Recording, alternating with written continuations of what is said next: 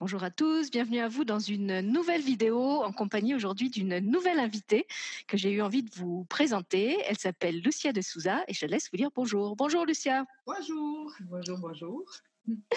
Alors aujourd'hui, c'est une euh, émission euh, particulière pour moi puisque Lucia n'est pas une invitée, euh, enfin c'est une invitée nouvelle, mais c'est pas une invitée anonyme comme celle que je reçois d'habitude et que je découvre pratiquement en même temps que vous.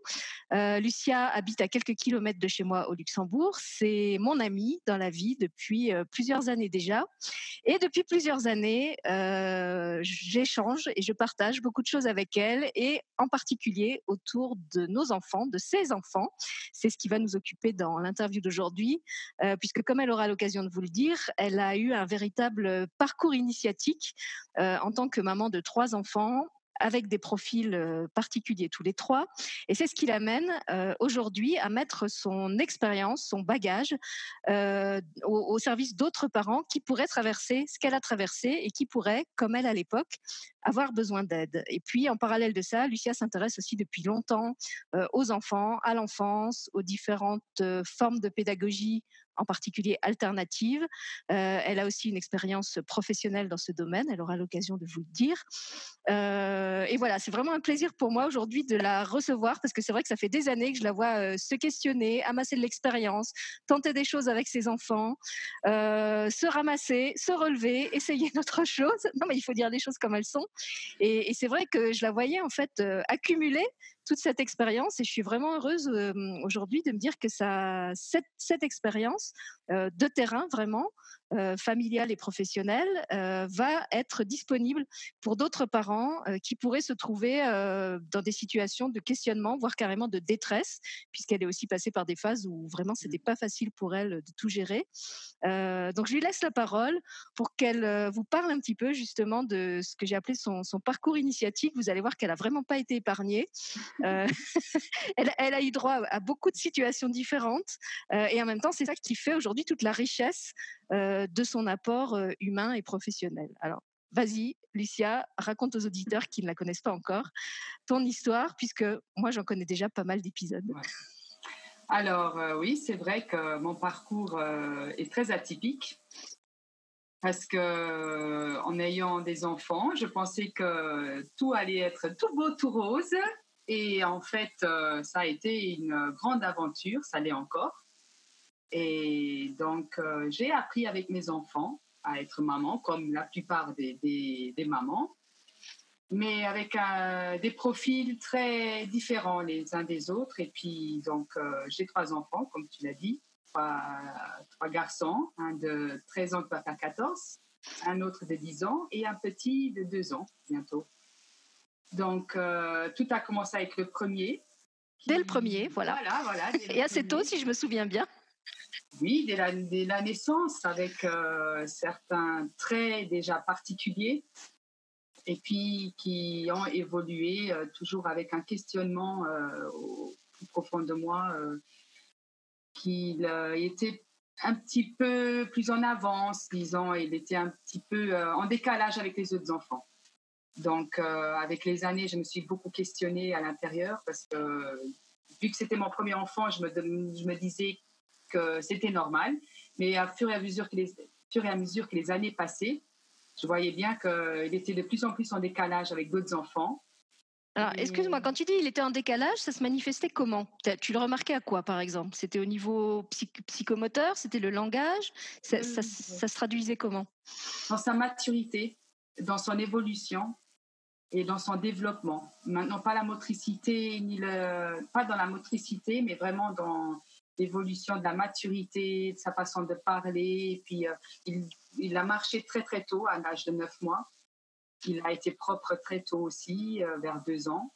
Et donc, euh, il a parlé très tôt aussi. Donc, il était vraiment un peu en avance pour d'autres enfants, mais d'un autre côté, en décalage aussi dans d'autres dans d'autres choses. Donc, voilà, de plus en plus de questionnements. Et puis, j'ai fait, j'ai recherché par moi-même parce que autour de moi, euh, il paraissait, euh, ça paraissait normal, où on faisait des, des, des, petites remarques, euh, mais sans plus. Et puis, lorsqu'il est rentré à l'école, c'est là que les grands problèmes, ils ont commencé. Donc c'était la maternelle ou c'était la précoce C'était quoi?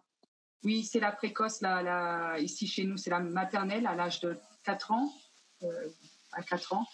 Donc euh, voilà, là c'est vraiment où les petits problèmes, ils ont commencé euh, d'hypersensibilité, de le contact avec les autres personnes, l'échange avec les enfants. Et euh, donc, euh, vraiment, quand il est rentré en primaire, c'est là où il y a eu les plus gros problèmes. Ça a été euh, la scolarité, voilà.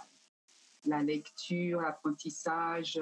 donc, toutes ces, petites choses que je pensais qui a été super et très simple, en fait, ça a été très problématique. Et donc, le parcours scolaire des, des premières années a été très, très dur. Donc, euh, en tant que maman, euh, je ne comprenais pas trop pourquoi est-ce qu'il y avait tous ces problèmes. Et donc, je me questionnais de plus en plus jusqu'à ce qu'un jour, je sois convoquée par une maîtresse qui m'explique bien que mon enfant est un peu à côté de la plaque, qu'il doit sûrement avoir des gros problèmes parce qu'il ne comprenait pas grand-chose. Et donc, euh, j'ai été très choquée à ce moment-là parce que, en fait, Kanye, dès qu'il était très jeune, il a il comprenait beaucoup les choses. Il, euh, euh, il, me parlait de tout et de rien. Je pouvais parler avec lui comme avec un adulte parce qu'il comprenait les, le sens de la vie et puis tous ces questionnements. Donc moi, j'ai été très choquée du fait que mon fils, il, euh, on le voie de cette façon-là. C'est-à-dire qu'il y avait un décalage entre comment toi tu le percevais en tant que maman et comment l'équipe enseignante te parlait de lui comme d'un enfant qui n'avait pas de capacité, qui était en difficulté. C'était pas ton ressenti à ça, à toi, c'est ça? Exactement. Et donc euh, c'est difficile parce qu'en tant que maman, on se pose 10 000 questions et donc, euh, on se dit que, mais non, mais non, c'est pas possible. Voilà, euh, il n'y a rien de spécial, il n'y a, a pas de problème, ou est-ce qu'il y a un problème? Donc, on se pose énormément de questions. Et donc, autour de soi, je je, j'en parlais un petit peu avec toi. Je me rappelle, euh, je me posais aussi quelques questions, mais j'essaye pas trop d'aller trop dans le sujet parce qu'on voit bien que autour de soi, c'est des fois des, des, sujets très critiques. Donc, je suis décidée moi-même d'aller euh, vers des professionnels. Pour, euh, il a dû être testé, diagnostiqué. Euh, donc, les premières choses à faire, c'était des, tests, des tests QI, de concentration, de, de tout ça. Donc, là, c'est tombé. les résultats, comme il était un enfant à haut potentiel, mais avec un, avec un test très hétérogène un, profil très hétérogène. Ça veut dire qu'il est très mature d'un côté, mais très immature euh, de, l'autre côté. Donc, euh, très compliqué. Et que ça cachait sûrement quelque chose, donc un trouble de l'attention ou une dyslexie. Et vu que je ne suis pas épargnée par euh, les, petits soucis, il a les deux. Donc, c'est un enfant à haut potentiel avec un trouble de l'attention et une dyslexie aussi. Donc, euh, je, voilà, je me retrouve avec tout ça et puis je dois faire avec. Donc ça, c'était la phase 1. Mais comme ça ne suffisait pas, est arrivé un deuxième enfant. voilà. Donc, euh, ils ont trois ans de, de, différence. Mais donc, euh, mon premier, elle avait, il avait 8-9 ans lorsque le, deuxième est rentré en primaire.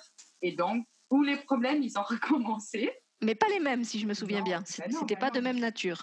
Non, pas du tout. Donc, euh, bah, quand j'ai eu deux enfants, je me suis dit, oh super, deux enfants, euh, deux garçons, je veux dire. Donc, je me suis dit, bon, ça va aller. Je me suis déjà un peu dans le bain avec Kanye, avec, euh, donc, avec mon deuxième fils. Je me suis dit, ça va être pareil. C'est vrai qu'avec le premier, tu avais déjà accumulé de l'expérience, donc tu pouvais te dire que pour le deuxième, ça allait te servir. Mais comme la vie est bien faite, non, parce que le deuxième n'avait pas les mêmes, le même profil. Non, non, non, pas du tout. Donc, euh, le premier, c'est quelqu'un qui est très calme, très posé, hypersensible, qui aime le, calme. Et puis, le deuxième, c'est tout le contraire. Alors, je confirme, hein, comme je les connais en vrai, quand vous les voyez côte à côte, vous ne pensez pas forcément qu'ils sont frères. Non, ni, de profil, ni de caractère. Alors là, pas du tout. Donc, euh, c'est un enfant qui a eu beaucoup, beaucoup de problèmes à se canaliser, à, se concentrer. Donc, euh, arrivé en primaire, ça a été un gros problème de rester assis euh, et tranquille et écrire, écouter. Donc, euh, rebelote, je suis convoquée. Euh, les problèmes de mon fils augmentaient chaque jour. Et vu que Lucas avait de gros problèmes à gérer tout, tout ça, il a commencé à avoir des tics et des, tics nerveux. Nerveux, mm. voilà, merci. Des tics nerveux et ça a augmenté chaque jour. Donc, c'est arrivé à ce qu'il ne se contrôle pratiquement plus. Mm. Et euh, il avait tellement de, de problèmes de se, de se concentrer à l'école et d'intégrer vraiment cette classe que j'ai pris la décision de le sortir de l'école de le déscolariser, voilà. De le déscolariser, de faire du homeschooling parce que ses troubles esthétiques euh, étaient vraiment euh, arrivés à un point où il ne se contrôlait plus. Et pour l'aider, en fait, euh, j'ai fait ça pour l'aider. Je l'ai sorti de l'école pour pouvoir l'aider un petit peu. Et Alors là aussi, je confirme, hein, parce que j'ai vu Lucas évoluer. C'est vrai qu'il avait développé, ça se manifestait un peu comme des grimaces. Hein, il faisait des, des, tics comme ça. Des spasmes faciales, phonétiques aussi, parce que un peu comme Gilles de la Tournette. Euh, on dit, euh, c'est le, oui, le syndrome, je ne sais plus comment ça s'appelle. Mais que ce n'est pas ça, voilà, c'était lié à son stress en fait. Ouais. Donc, euh, il Donc en plus d'être agité, euh, ce qu'il était déjà au naturel, c'est un enfant qui est très dynamique, qui a besoin de beaucoup bouger, euh, voire même des fois se mettre en danger. Hein. Moi, je me souviens que quand, quand, on allait au parc avec Lucas, c'était c'était rock'n'roll parce qu'il cherchait, il cherchait tout le temps à faire les choses les plus dangereuses. S'il avait une trottinette, il l'utilisait jamais de la manière classique de la trottinette. Fallait qu'il se mette à plat ventre dessus. Enfin, c'était voilà. Il, se met vraiment en danger euh, sans cesse parce qu'il cherche euh, l'adrénaline, je pense, mm. Mm. les excès. Donc, c'est très compliqué tout ça en tant que maman, encore une fois, parce que le regard des gens, c'est toujours l'éducation. Donc, euh, un enfant mal élevé, alors que j'ai quand même essayé de les élever au mieux, de les éduquer avec des bonnes manières. Et donc, c'est, en tant que maman, c'est très difficile le regard des, des gens. Et euh, au même temps, je travaillais dans l'éducation aussi pour des enfants à besoins spécifiques. Ici au Donc, tu étais en crèche, hein, là, c'était avec des petits Oui, pour des enfants, euh, ici au Luxembourg, au Luxembourg, on dit EBS, c'est pour des enfants qui ont des troubles du comportement, des troubles, euh, certains troubles. Quoi. Et donc, d'un côté, c'est je travaille pour des enfants comme ça, mais à la maison, je me retrouve avec des enfants aussi comme ça. Donc, euh, j'avais un côté professionnel, une expérience que je voilà avec les années à s'accumuler et à la maison, ben, je le mettais en pratique pour mes propres enfants. Et donc euh, voilà, avec euh, j'ai avec donc avec Lucas, j'ai dû entamer tous les tests aussi. Donc il, euh, a, été sorti qu'il a un enfant hyperactif avec euh, troubles du comportement, avec un problème de concentration aussi, et puis des troubles sensoriels. Donc euh, voilà, que des petits trucs, mais complètement à l'opposé de l'autre. Et euh, c'est bien parce qu'en même temps, tu, tu élargissais ta palette. Euh, sur, sur, le moment, tu vivais pas ça comme un truc positif parce que tu savais pas que ça, ça allait t'aider professionnellement, euh, justement, à ramasser ce, à amasser ce fameux bagage. mais c'est bien parce qu'ils t'ont fait vraiment chacun explorer des, des problématiques différentes, ce qui fait qu'aujourd'hui, ton éventail de compétences, il est d'autant plus grand.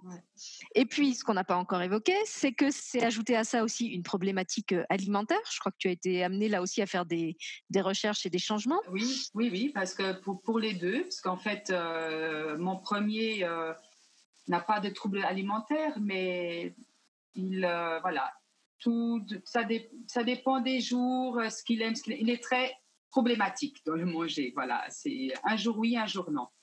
Donc, et le deuxième, avec ses troubles, je me suis l'intuition de maman, encore une fois, me disait bien qu'il y avait quelque chose qui clochait depuis, euh, depuis toujours, depuis qu'il était bébé. Il régurgitait beaucoup et puis euh, je voyais bien que son, il était constipé et il avait euh, beaucoup de problèmes de ventre. Et donc tous les médecins me disaient bien et que donc moi j'ai demandé à faire des recherches d'allergies et tout ça. Donc on m'envoyait toujours à l'opposé de ce que je demandais jusqu'au jour où j'ai réussi il y a deux trois, deux, trois ans, deux ans environ à enfin avoir euh, les résultats, comme quoi, en fin de compte, il est allergique euh, au, lait et au lactose et tout ça. Donc, euh, ce qui fait que j'ai réussi, grâce à l'alimentation, à, aider beaucoup à gérer ses problèmes émotionnels qui s'étaient en fait liés aussi aux problèmes alimentaires. Y compris pour Lucas, hein, celui qui était très, très agité, où tu as remarqué qu'en changeant l'alimentation. en fait, c'est de lui que je parlais là maintenant. Ah, je croyais que tu parlais encore de Cagné. Non, non, je, parlais du deuxième, du deuxième. Et en fait, euh, c'est toute une ouverture euh, d'esprit qui a été faite parce qu'avec mes propres recherches, avec mes, mes propres recherches et, les, les, professionnels que j'ai recherchés tout ça, donc euh, en fait, j'ai réalisé que tout était lié Vraiment, tout était lié, que ce soit l'alimentation ou le stress ou euh, euh, les angoisses. Et voilà. Donc, euh, l'alimentation, comme c'est vraiment un grand, grand, grand sujet dans, dans, les petits troubles. On, aura l'occasion de refaire sûrement une ou plusieurs vidéos spécifiques sur l'alimentation. On va continuer le parcours parce que Lucia est un peu kamikaze. Après les deux là, elle avait décidé que c'était pas assez, donc elle a encore eu un troisième enfant on, va, la laisser vous parler du petit dernier. Oui, le petit dernier. encore un garçon euh, Oui, encore un garçon. Et euh, bah, c'est toujours une belle aventure. Hein. C'est chacun, pour l'instant, euh, tout va bien.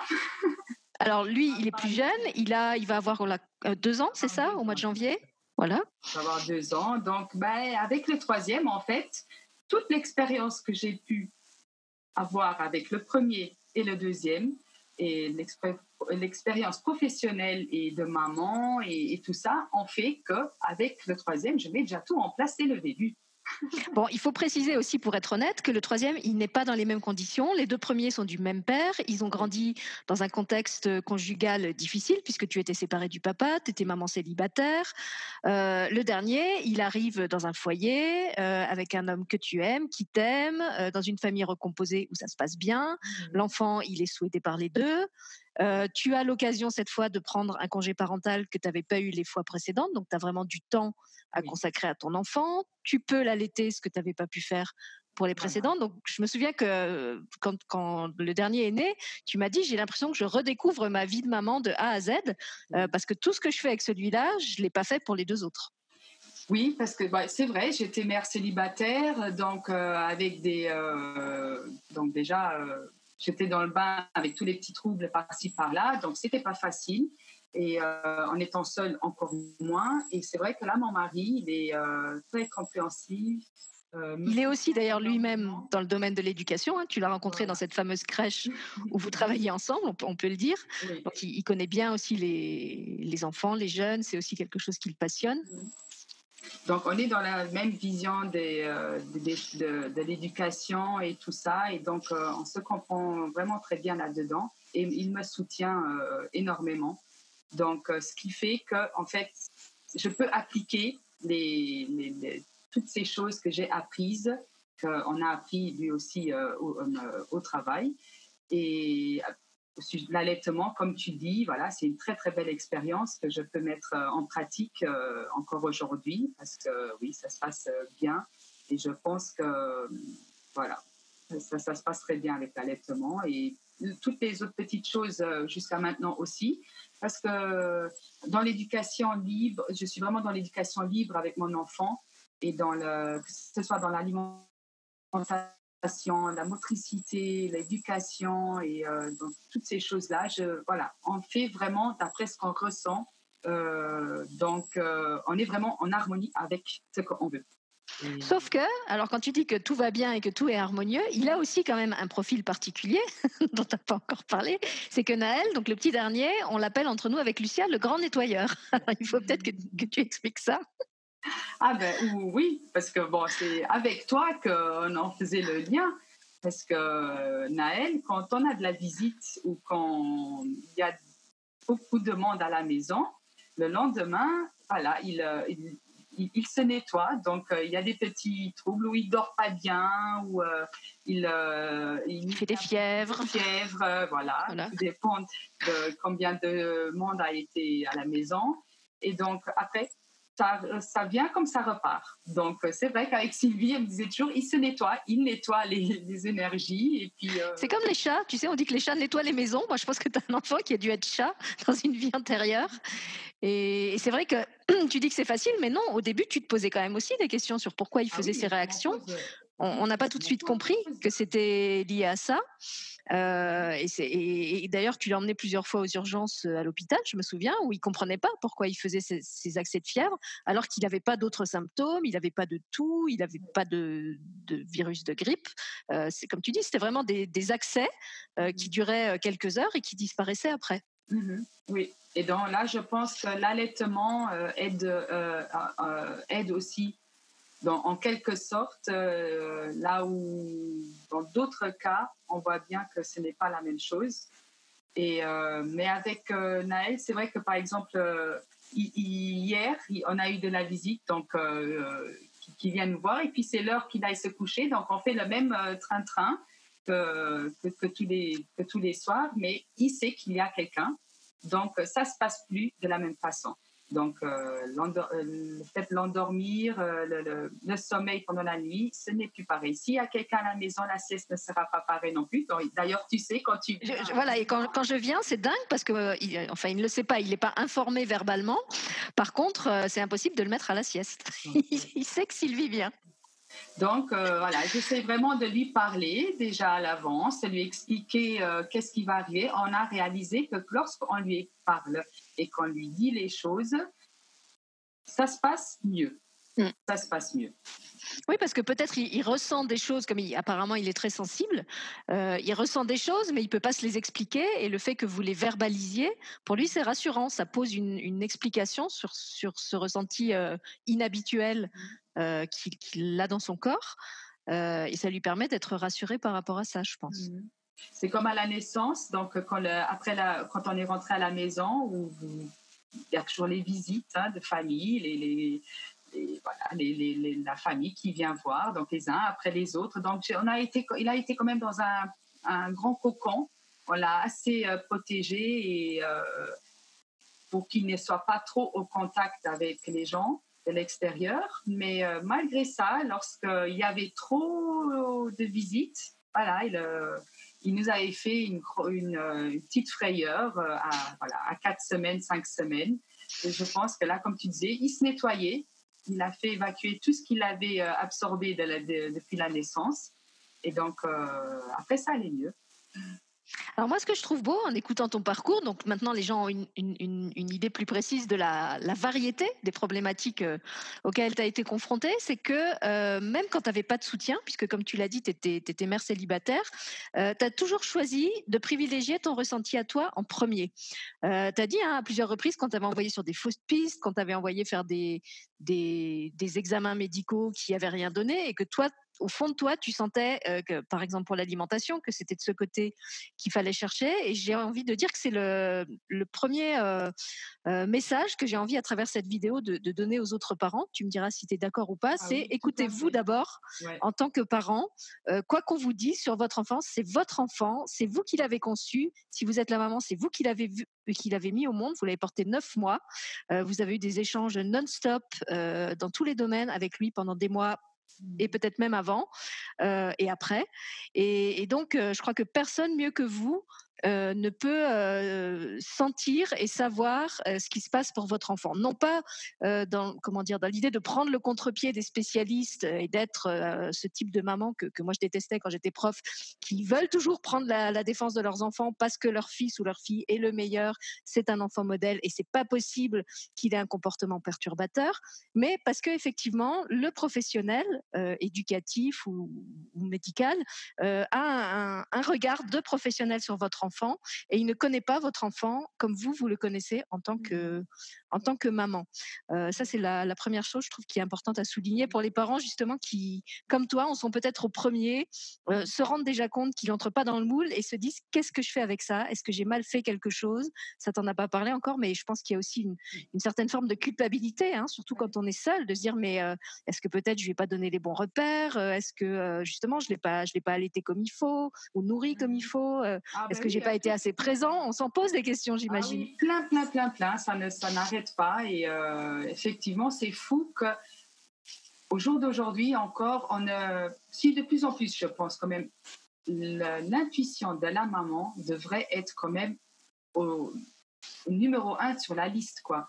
Et c'est fou comme euh, il faut encore taper du poing euh, si on va avoir des professionnels ou des maîtresses, comme tu dis, ou quoi que ce soit, pour donner notre ressenti et qu'il soit pris en considération.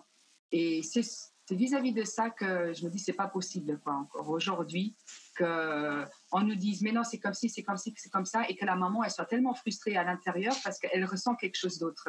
Et je pense voilà l'enfant comme tu dis était en nous et euh, on l'a mis au monde, on a quand même cette euh, intuition, les papas aussi des fois, hein, hmm. euh, les papas aussi.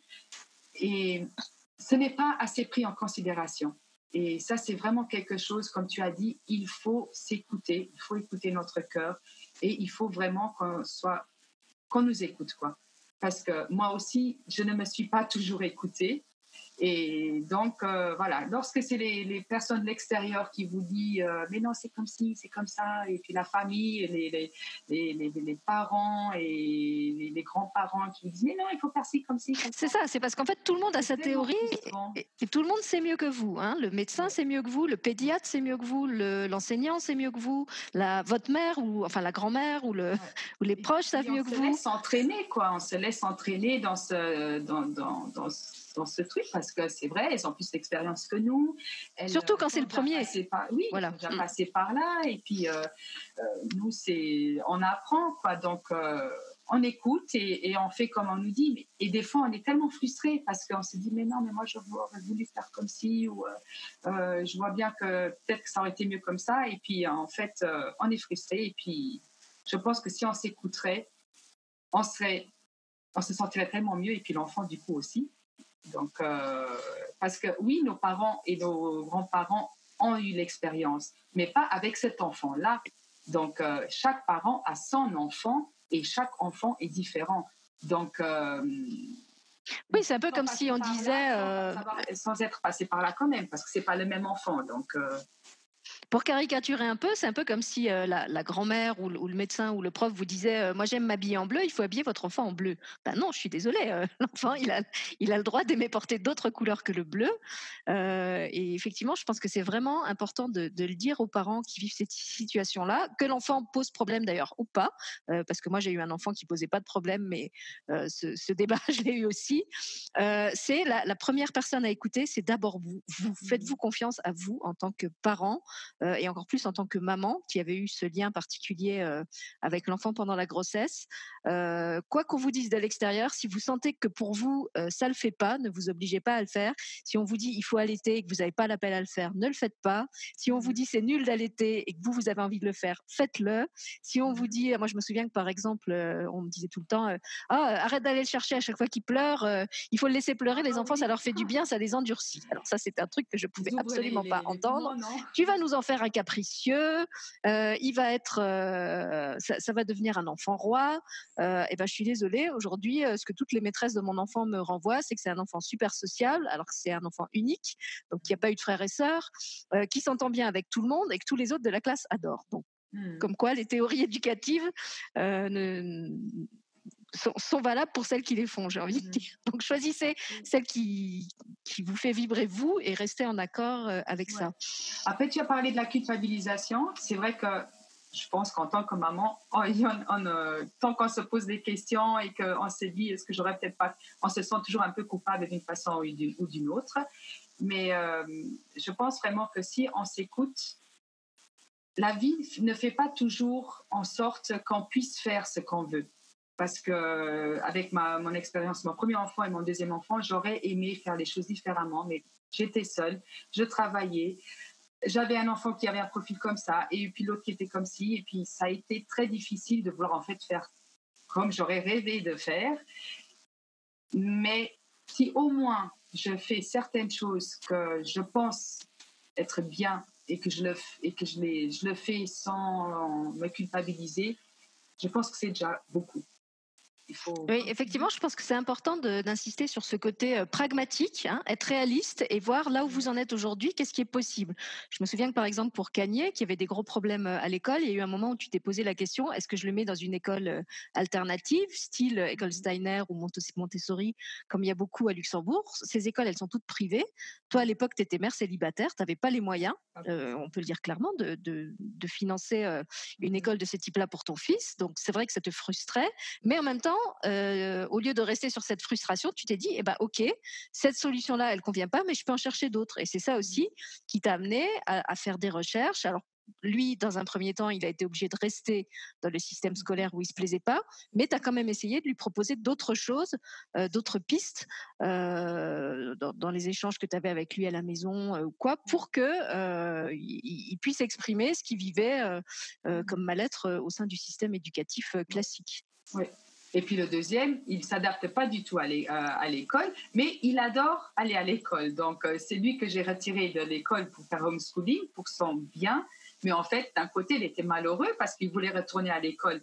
Donc, euh, c'est toujours un peu difficile de trouver l'équilibre en, tant que, en tant que parent. Mais je pense que le, je sais que j'ai bien fait à ce moment-là. Et c'est vraiment ça, c'est s'écouter. Alors, si j'aurais écouté tout autour de moi, c'était vraiment la catastrophe, comme on dit, je, je, travaillais, comment j'allais faire ici. Mais j'ai fait ce que je pensais vraiment être euh, le plus important. Et donc là-dessus, voilà, je, je, sais que j'étais en harmonie avec moi-même. Et j'insiste vraiment là-dessus, c'est qu'on doit s'écouter le plus souvent possible. Quoi. Et puis faire de son mieux, comme tu dis, des fois on a un idéal euh, éducatif et on ne peut pas mettre en place euh, cet idéal. Et souvent d'ailleurs, les enfants nous font beaucoup travailler là-dessus. Là encore, hein, qu'ils aient des besoins spécifiques ou pas. Euh, en général, quand un enfant naît, on a une belle théorie sur qui on va être comme parent et quel exemple éducatif on va lui donner. Et puis très vite, hein, dès les premiers mois, quand on est confronté à la réalité, il y a des théories sur lesquelles on commence à gratter un peu, ah à prendre un peu de liberté. Voilà.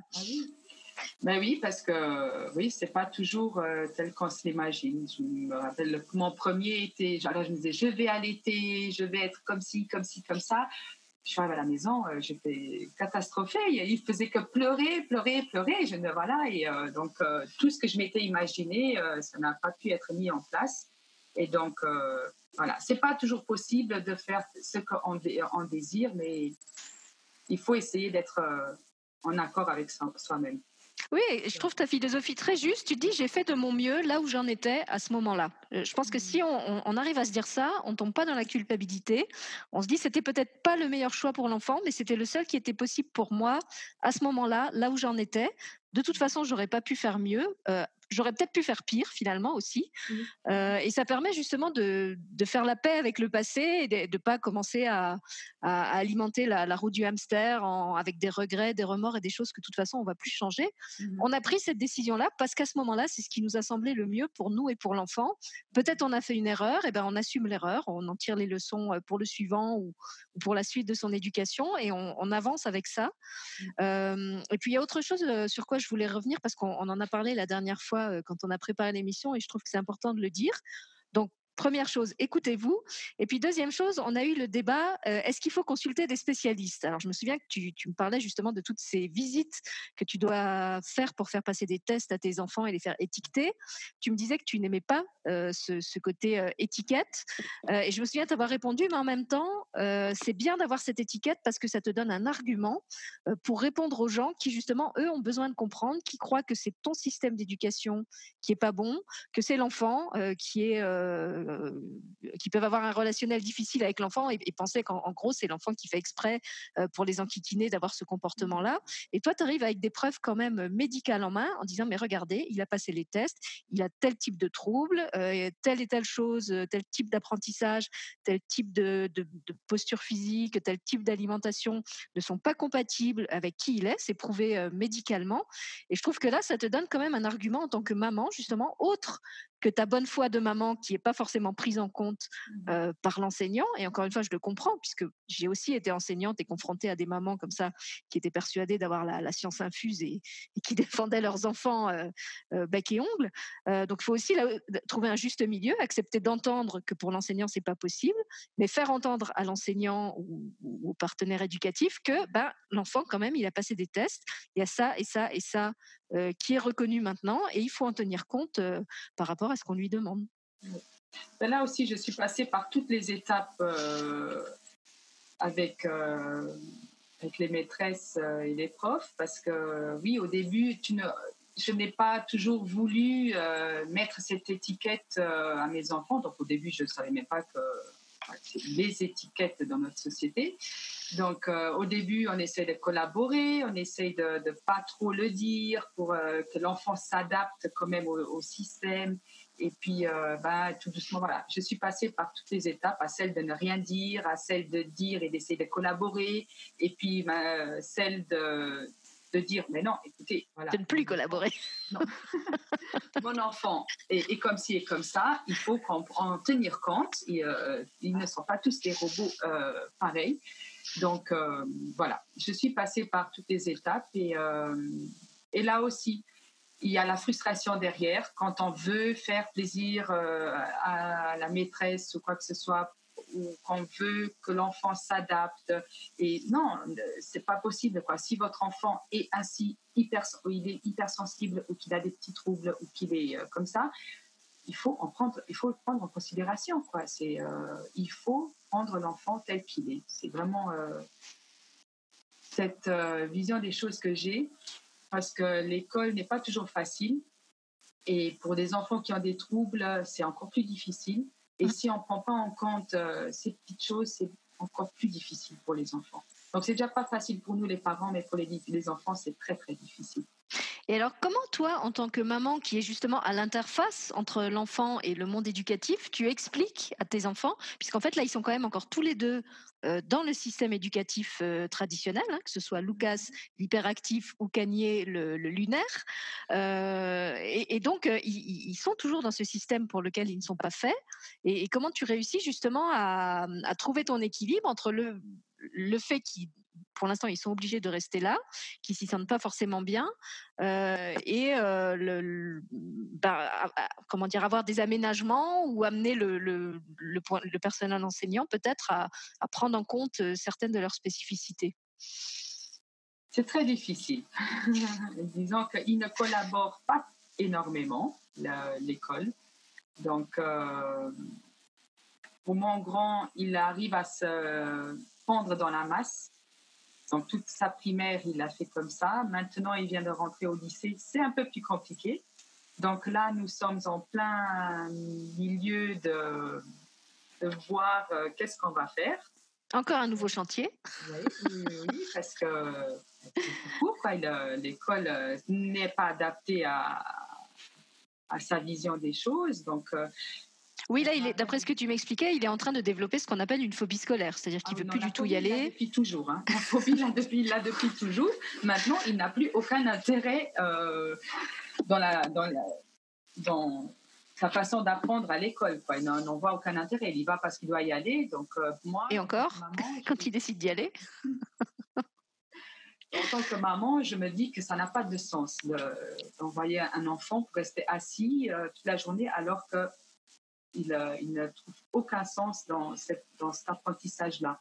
Donc, euh, vu que je suis quand même beaucoup pour l'éducation alternative et de trouver ce qui plaît à l'enfant et, et, où est-ce qu'il trouve l'enthousiasme eh, pardon. Donc, euh, chaque enfant a le plaisir d'apprendre. Depuis la naissance, il apprend naturellement. Donc, c'est tout naturel qu'un enfant, lorsqu'il est heureux et qu'il a de l'enthousiasme pour quelque chose, il apprend naturellement. On le voit avec Naël d'ailleurs. Hein. Tu disais qu'il a une éducation très libre, et c'est vrai. Je, suis témoin quand je vais chez vous. Et effectivement, c'est un enfant qui est, qui est, curieux de tout, euh, qui est tout le temps souriant. Euh, alors, tu nous parleras après des, choix éducatifs que tu as fait pour lui, justement, puisqu'il il va bientôt atteindre l'âge où il faudrait qu'il entre aussi à l'école. Mais on, va ah, continuer avec Gagné dans un premier temps. Mais, euh, mais tout, se, tout, tout, tout se rassemble, quoi. En fait, c'est, tu l'as bien dit. Le petit, en fait, c'est tous les enfants quand on regarde les enfants, euh, ben, ils apprennent à marcher tout seuls, ils apprennent à parler, ils nous regardent, ils nous imitent, ils sont euh, waouh, le monde est vraiment euh, une merveille pour eux.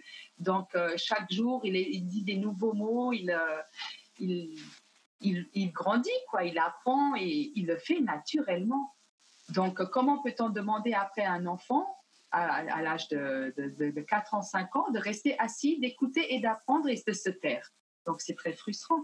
Donc, on n'est plus dans les choses naturelles de la vie, même d'un enfant. Un enfant à, à 4 ans arrête d'apprendre et, et apprend avec le système scolaire. Non, ça ne se passe pas comme ça. Et donc, mon, premier, il a très bien compris la chose et puis, euh, donc, il ne trouve aucun sens euh, dans cette éducation euh, traditionnelle. Et donc, il faut, on est en train de regarder, à voir qu'est-ce qu'on va mettre en place là maintenant. C'est vrai qu'on le voit. Euh, alors effectivement, petits, ils ont tous cet appétit de découverte. Euh, et puis on a l'impression qu'au fur et à mesure des années, et c'est ça qui est triste, ça s'éteint.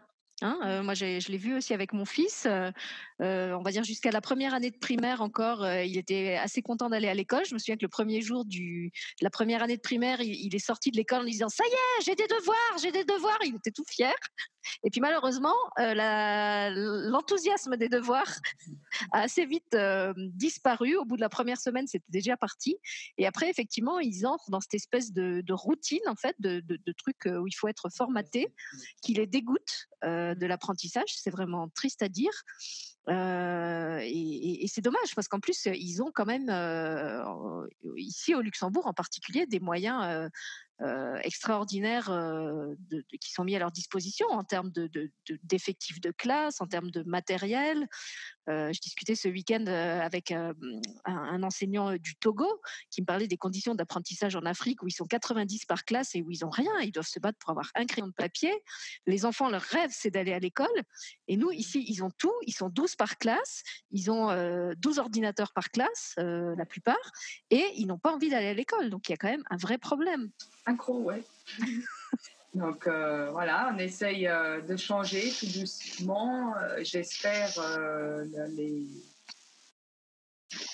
ce système, mais c'est très difficile. Au moins le regard, peut-être. Le, système, je ne sais pas si on pourra le changer nous tout seul, mais au moins faire changer le regard sur ces enfants. Voilà. Mm. C'est les gens qui vont, chacun devrait s'écouter et donc euh, faire euh, d'après comme ils, ils, euh, ils, ont envie. Et puis je pense que c'est comme ça que tout doucement, tout le monde ensemble, on peut créer un changement.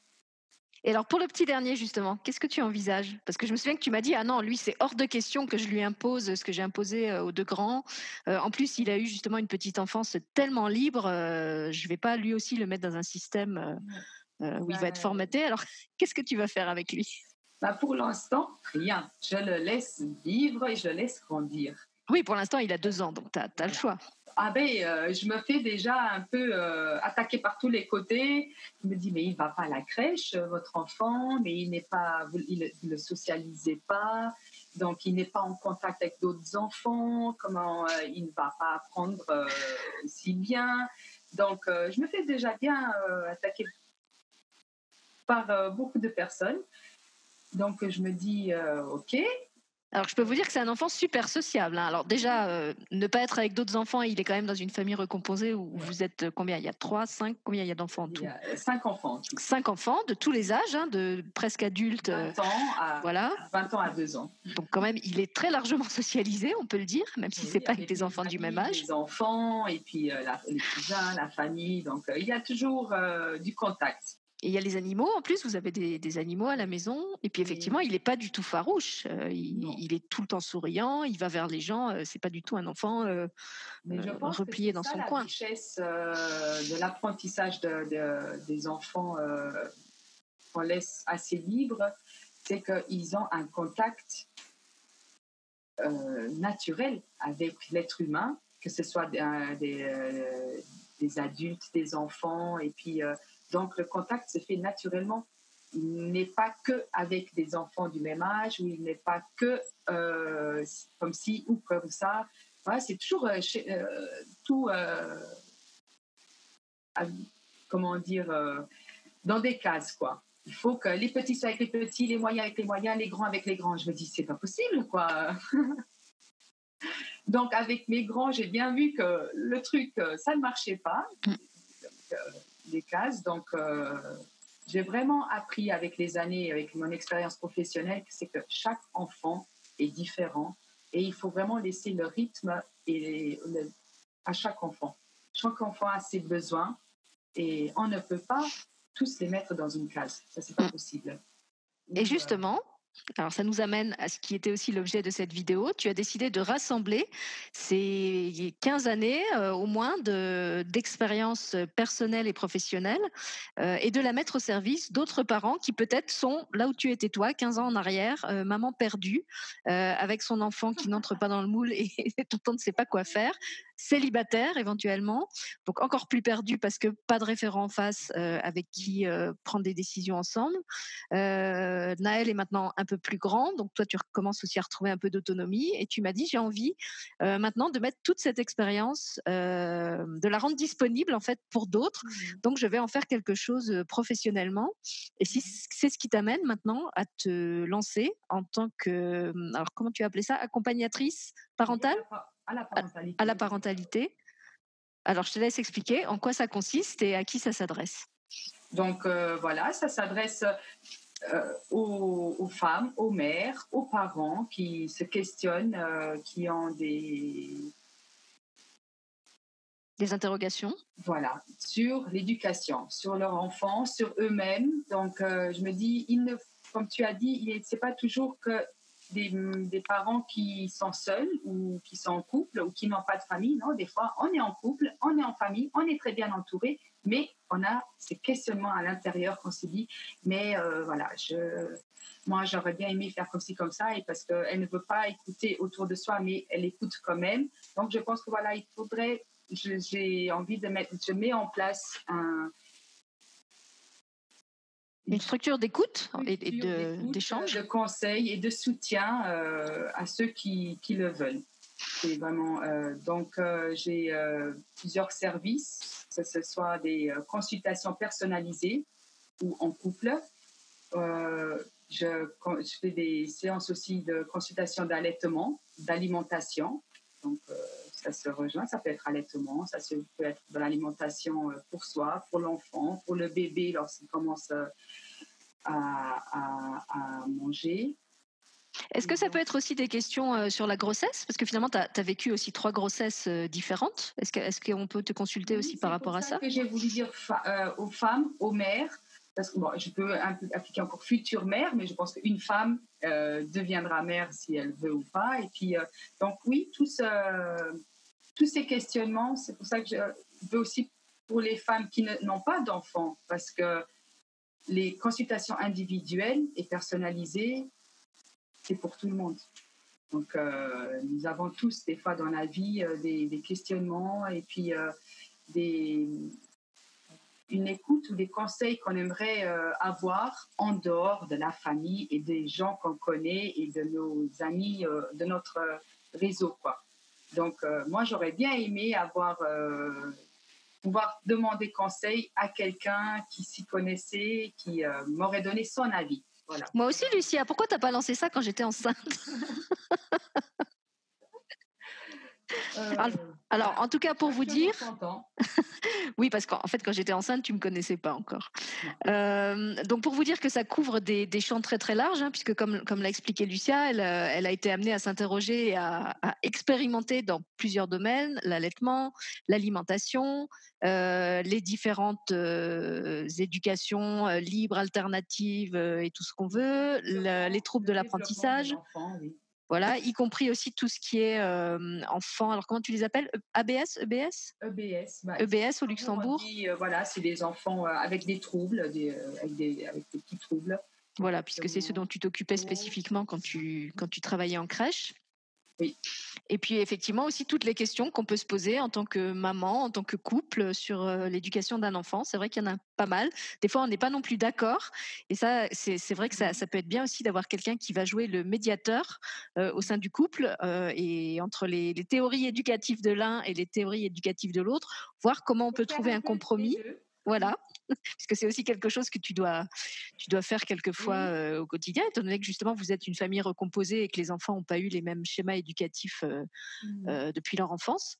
il faut un petit peu harmoniser les, Mmh les, les, différences quelquefois. Euh, et puis donc pour ceux qui auraient envie justement de d'expérimenter euh, la façon de travailler de Lucia, on se propose de vous inviter euh, le 13 décembre, c'est le jour de la Sainte Lucie. C'est pour ça que j'ai choisi de l'inviter le jour-là sur Zoom un groupe, alors je sais pas comment on peut appeler ça, un atelier ou un groupe de parole mmh. au format questions-réponses où vous pourrez arriver justement avec vos questions de parents ou de, de parents, enfin de mères ou de pères célibataires les adresser à Lucia et puis voir euh, quelle réponse euh, elle vous apporterait. Donc là, c'est une prestation qui est gratuite. Profitez-en. Euh, nous, ça nous intéresse aussi de voir justement quel type de questions vous vous, vous, amenez et sur lesquelles vous auriez envie peut-être qu'on fasse d'autres vidéos avec Lucia. on a plusieurs thèmes qui sont prévus, mais peut-être que vous allez nous donner l'inspiration pour d'autres sujets auxquels on n'a pas pensé. Donc voilà, c'est ouvert à tout le monde. là, on a parlé des parents, mais ça peut très bien être les grands-parents ou d'autres personnes qui qui, jouent aussi un rôle, et même des professionnels euh, de l'éducation. Euh, qui, ont envie de, poser des questions. Donc elle sera là, elle mettra toute euh, sa compétence, ses compétences à votre disposition. Et puis donc pour ceux qui auraient envie de prendre rendez-vous pour une séance individuelle avec elle, puisque maintenant elle accompagne aussi, comme elle vient de le dire, des gens en individuel ou en couple, où est-ce que les gens doivent te contacter, chercher les infos, etc. Alors sur Facebook, j'ai créé deux pages donc euh, une euh, qui s'appelle Parents d'enfants atypiques. Donc là, plus pour les enfants justement avec des profils atypiques. Oui, donc ça c'est vraiment euh, sur le sujet. Et puis une autre page qui est un peu plus large, donc qui s'appelle Univers Notre Cœur, qui sera qui est aussi le nom du site Univers Notre Cœur, qui est en train d'être mis en place, qui sera d'actualité dans les prochains jours. Donc, euh, les informations seront dessus. On peut aller sur les pages et puis euh, les consultations. Voilà, tout sera sur le site et sur les pages. Voilà, dans un premier temps, les pages sont prêtes, donc vous pouvez déjà vous rendre sur les pages et le site, euh, elle est en train de le terminer. Donc il, va arriver d'ici quelques jours. Dès qu'il sera prêt, elle mettra les coordonnées du site sur ses pages. Mmh. Euh, mais en attendant, si vous voulez déjà prendre un rendez-vous avec elle, vous pouvez la contacter euh, sur Facebook. Peut-être aussi il y a un email pour les gens qui seraient pas qui seraient pas sur Facebook. Est-ce qu'il y a un mail, un mail ou un téléphone où ils peuvent te contacter? On leur mettra dessous?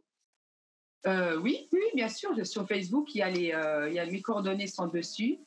Donc, oui, mais je me dis qu'il y a des personnes qui sont peut-être pas abonnées à Facebook et qui vont pas aller te chercher là-bas. Donc, euh, est-ce qu'ils peuvent te joindre par téléphone ou par mail? Les consultations sont à distance, hein, donc il n'y a aucun problème. C'est par téléphone ou par Skype. Donc là, voilà, là, il n'y a aucun souci. Nous sommes tous unis. vers notre cœur. Voilà. bon, bah écoute, voilà, c'est bien, on a trouvé le mot de la fin. Donc, je remercie Lucia euh, de, de m'avoir accordé cette interview. D'habitude, on a des rendez-vous euh, beaucoup moins formels avec euh, un thé et des petits gâteaux. Aujourd'hui, c'était plus sérieux. je voudrais quand même aussi saluer, comment dire, son son effort d'expression, pour ceux qui l'ont pas remarqué, parce qu'elle parle un très bon français, le français n'est pas sa langue maternelle. Elle l'a appris ici au Luxembourg, mais euh, elle n'est pas française d'origine. Et je trouve que c'est vraiment un vrai euh, tour de force d'accorder une interview dans une langue étrangère. Moi, je parle très bien l'allemand, mais je serais incapable d'accorder une, interview en allemand. Donc déjà, je voudrais la, féliciter pour ça. Et puis aussi, parce que c'est sa première interview et que c'est pas facile de se montrer une première fois pour parler en plus de choses aussi personnelles que ce qu'elle a traversé. Donc, euh, merci Lucia d'avoir euh, passé le cap et puis surtout d'avoir eu euh, cette générosité de ne pas garder finalement, tu aurais pu choisir de garder pour toi tout ce que tu avais vécu et de le consacrer uniquement à ta famille et, à tes enfants. Et euh, bah, je trouve que ça te ressemble bien d'avoir choisi de mettre ça à disposition euh, de tout le monde euh, afin que ton expérience se serve et, que d'autres personnes qui, se sentent aujourd'hui perdues et démunies puissent, puissent en bénéficier. Donc c'est tout à ton honneur et bravo. Merci, merci. je tiens juste à dire, parce que c'est pas facile. C'est vrai que pour les mamans qui, traverse des, complications avec dans l'éducation, c'est pas facile d'en parler. Donc, euh, on a toujours ce regard des gens euh, et puis cette culpabilisation de se dire euh, j'ai pas réussi, j'ai loupé quelque chose, j'ai quelque chose de pas bien. Les autres, ils, y arrivent. Donc, voilà, il y a vraiment ce côté-là que je tenais à partager avec les, les, les, parents et les, mères et les, femmes que euh, voilà, il y a, y a, on peut toujours euh, aller vers les, euh, là où on en a besoin et, et on trouvera les réponses la sortie du rond-point. c'est un petit, un petit jeu privé entre Lucia et moi. Et puis, puisqu'on est, on, est un peu en mode rigolade, pour finir, j'ai envie qu'elle vous parle d'une petite euh, anecdote récente. Mm. Euh, Lucia est tellement forte qu'on l'avait envoyée vers une autre maman, euh, auprès de qui elle devait, elle, normalement, prendre conseil en tant que maman pour son grand-fils, donc Cagné, dont elle se demande actuellement ce qu'elle qu'elle va faire, puisqu'à l'école, ça se passe pas bien. Donc, on l'avait envoyée vers une maman qui vivaient la même problématique. Et puis, je vous laisse vous raconter euh, ce qui s'est passé. Oui, en effet, en effet. Donc, euh, nous sommes dans le questionnement de la déscolarisation, donc euh, pour préciser.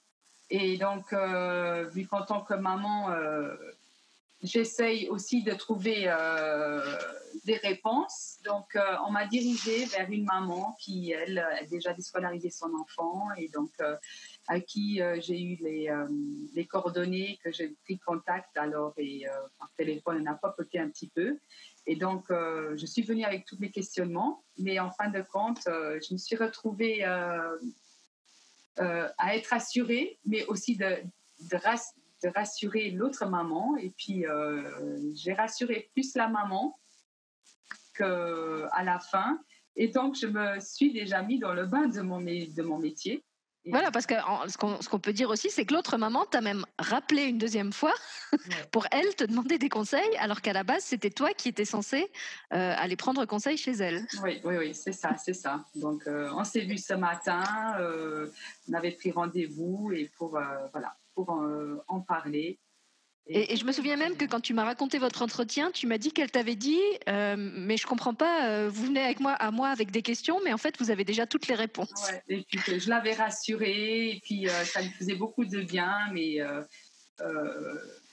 ma positivité et tout ça. Donc ouais, je suis, en raccrochant, j'étais un petit peu chamboulée, et puis je me disais, voilà, Lucie, voilà, ta reconversion, je pense que je suis là où il fallait oui, ça montre que tu es vraiment prête pour ça. Et puis, ça, je trouve que ça, ça hum, illustre bien ce que tu disais, que quelquefois, on a juste besoin de quelqu'un qui peut entendre. Euh, toi, tu avais besoin de quelqu'un qui te rassure euh, par rapport à tes compétences, que tu étais capable d'accompagner et de donner les bons conseils.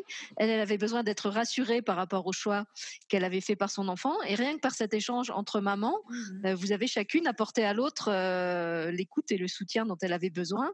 Et c'est exactement ça que tu veux proposer à travers tes, consultations. On n'a pas, le courage on n'a pas le courage d'en parler autour de soi, et puis on se dit qu'on est, on est pas net, on est un peu trop folle, quoi. Euh, donc, euh, donc euh, voilà, avoir un terrain neutre quelque part, je trouve que c'est vraiment quelque chose d'important.